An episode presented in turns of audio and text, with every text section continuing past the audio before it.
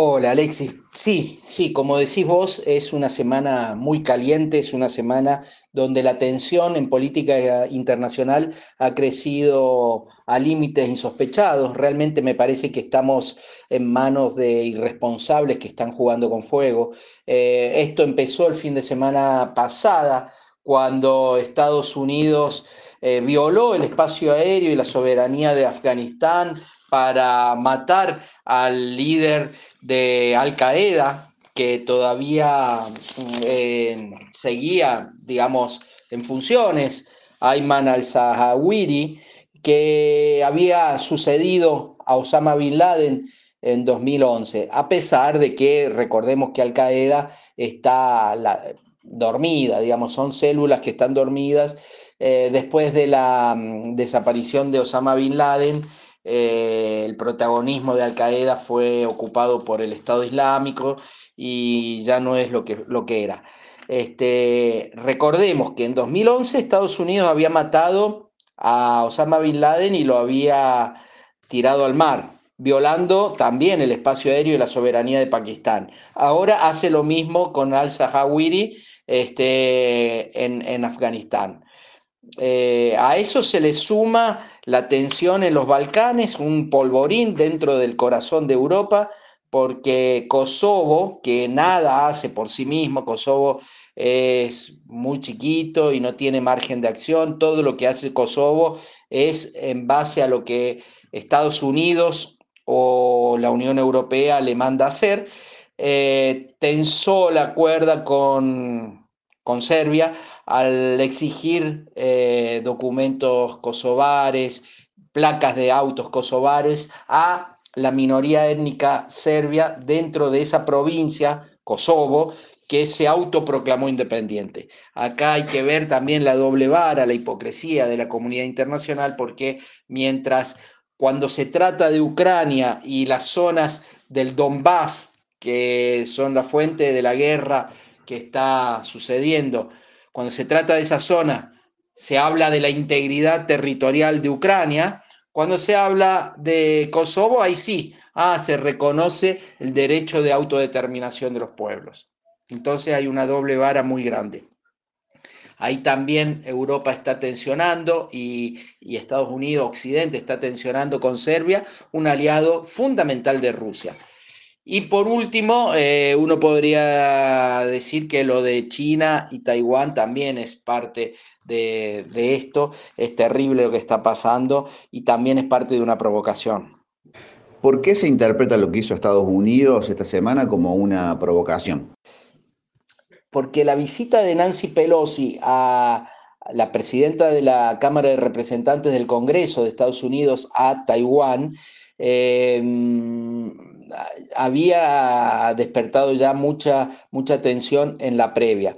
El jueves de la semana pasada, el presidente chino Xi Jinping le había hablado personalmente a Joe Biden para decirle no se le ocurra mandarla a Pelosi a Taiwán porque eso sería jugar con fuego.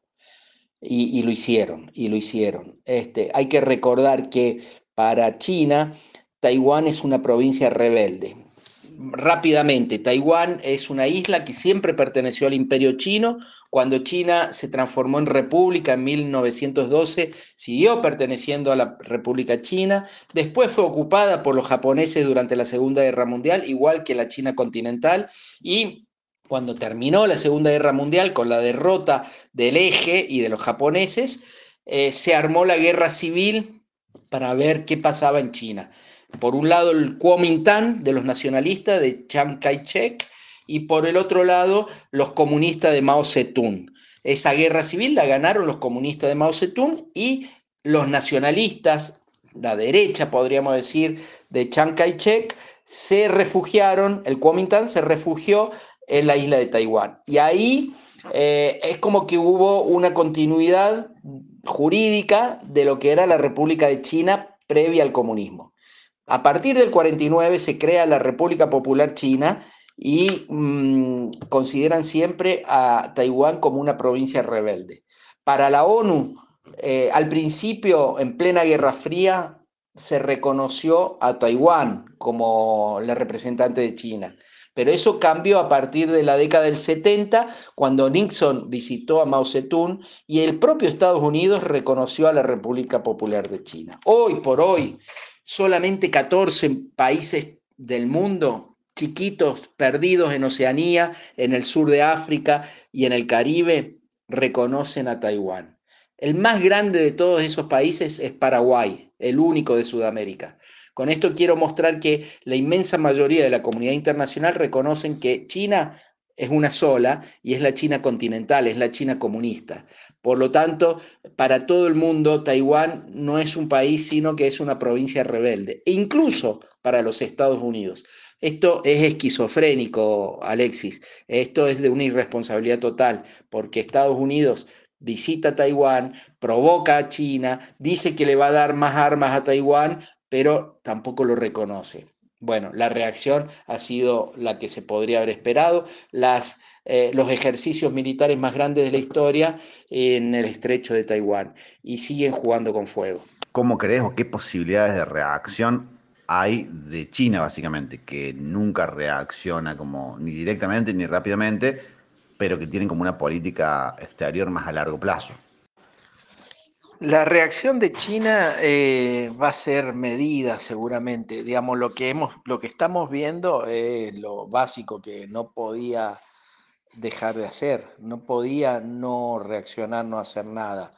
Eh, pero no va a seguir increyendo, creo, eh, porque, como decís vos, China tiene políticas a largo plazo, a diferencia de los pueblos occidentales este, y sobre todo de Estados Unidos, que no piensa más allá de, las narices, y, además porque China ha logrado un liderazgo mundial a partir de la pandemia que no va, no va a tirar por la borda.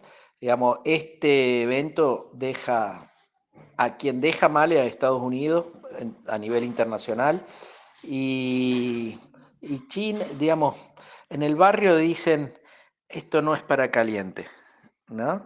Y es eso. Este, China, digamos, sale ganando por donde se lo mire, porque hoy el mundo está hablando de Taiwán y hoy el mundo está, eh, conoce un poco más la historia de esta provincia rebelde. Digamos, Estados Unidos, más que miope, suicida en esta desesperación de recuperar cierto liderazgo y se está haciendo mal a sí mismo, digamos. Em, entonces, creo que esta es la reacción que vamos a ver de China, estos ejercicios hasta el domingo, y después, este, bueno, va a manejar el tema, ¿no? Pero si vos me preguntás, hoy China está más cerca de, de reunificarse con Taiwán que antes de la visita de Nancy Pelosi.